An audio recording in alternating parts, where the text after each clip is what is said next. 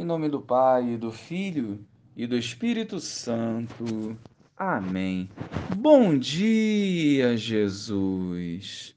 Manifesta, Senhor, o teu poder, derramando sobre os nossos corações o teu Santo Espírito e fortalecendo os nossos passos numa caminhada perseverante rumo ao céu.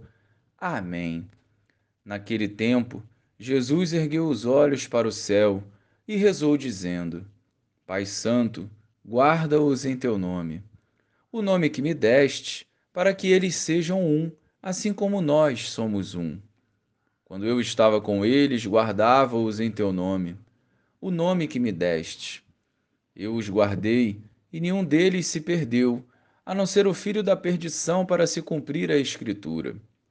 Agora eu vou para junto de ti, e digo estas coisas, estando ainda no mundo, para que eles tenham em si a minha alegria plenamente realizada.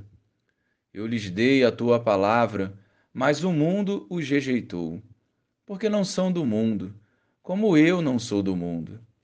Não te peço que os tires do mundo, mas que os guardes do maligno. Eles não são do mundo, como eu não sou do mundo.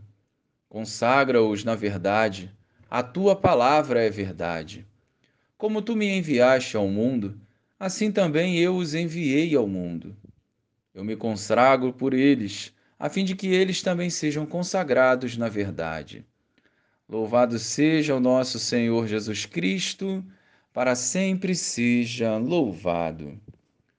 É impossível vivermos um cristianismo sem perseguições, ou num mar tranquilo, sem ações do diabo para nos desviar.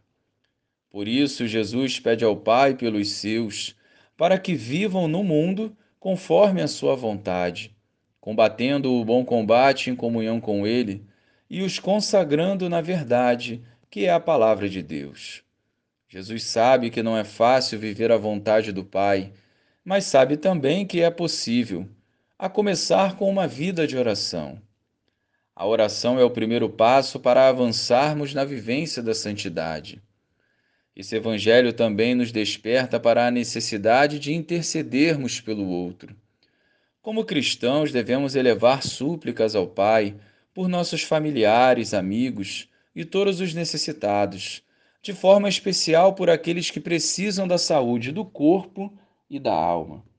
Que neste mundo sejamos sal e luz, canal da graça de Deus por onde andarmos, iluminando as trevas e testemunhando as maravilhas do Senhor.